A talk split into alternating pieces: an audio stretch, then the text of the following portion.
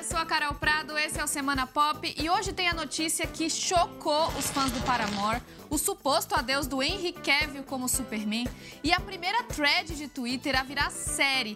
Isso e mais em poucos minutos, fica aí. Pois é, gente, aconteceu. O Twitter tá em festa porque uma thread, essas histórias que são contadas em vários posts na rede social, finalmente vai virar série. E que história, viu? O caso da avó e da boi bombou ano passado. Para quem não é twitteiro, eu vou explicar.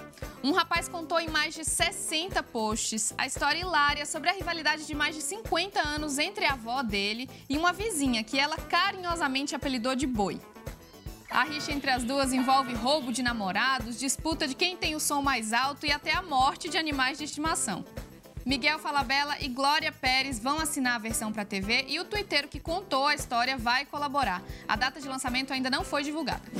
E é o fim de uma era para os fãs do Paramore. A banda que bombou lá nos anos 2000 simplesmente anunciou que não vai mais tocar nos shows por um bom tempo, um dos seus maiores hits dessa época, Misery Business.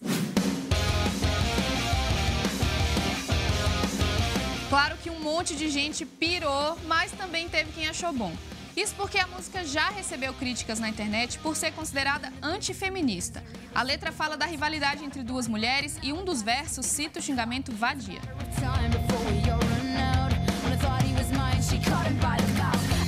Bom, a Hayley Williams, vocalista do grupo, não explicou muito bem a decisão, só falou que a banda sentiu que era o melhor a fazer. Tonight we're playing the song for the last time for very long time. This is a, a choice that we made because we feel that we should. We feel like it's time to move away from it for a while. Ela escreveu Misery Business quando tinha 17 anos e já tinha publicado num blog há 3 anos que não se identificava mais com a letra. Agora vai ficar mesmo só na memória e nos registros da internet. E acabou também a era do Henry Cavill como Superman. Ele vai pendurar a capa vermelha, pelo menos é o que diz a imprensa internacional.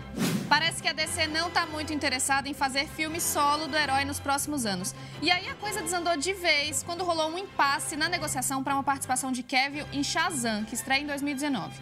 Algumas fontes também disseram que houve um conflito de agendas, já que o Henry Cavill assinou recentemente para estrelar a série The Witcher. Não dá para ter tudo, né, querido? Agora, é importante ressaltar que nenhum dos envolvidos confirmou oficialmente a informação. O Kevin até publicou um vídeo meio enigmático zoando a situação.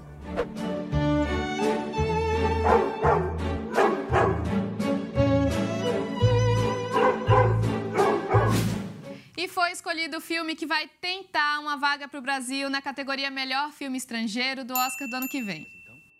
É o Grande Circo Místico, que estreia em 15 de novembro. O diretor é o Cacá Diegues e a história é inspirada em um poema de Jorge de Lima. Ela mostra o envolvimento de uma família com o circo ao longo de vários anos. O elenco tem um monte de gente famosa: Mariana Ximenes, Bruna Linsmaier, Jesuíta Barbosa, Juliano Casarré, Antônio Fagundes. Bom, vamos ter que esperar até o dia 22 de janeiro para saber se ele vai ser escolhido como candidato. O Oscar 2019 é em 24 de fevereiro. E há um tempinho eu contei aqui que a MC Loma, aquela do hit Envolvimento, se enrolou porque estava fora da escola. Agora ela tá com outro problema para resolver: falta de dinheiro. Tá achando que é só você? Meu Deus, quando tenho nem dois no bolso, Deus. Envolvimento diferente, eu ensino a vocês, a vocês. A Loma processou o empresário dela, dizendo que do cachê de 20 mil reais dos shows com a Gêmeas Lacração, só recebia 3 mil. Já o empresário alegou que esse valor é o que está previsto em contrato mesmo. Segundo ele, uma parte do cachê é para pagar os custos da apresentação, outra fica com a produtora e o que sobra tem que ser dividido entre ela e as duas gêmeas. Não tá fácil para ninguém, não é mesmo? Até semana que vem.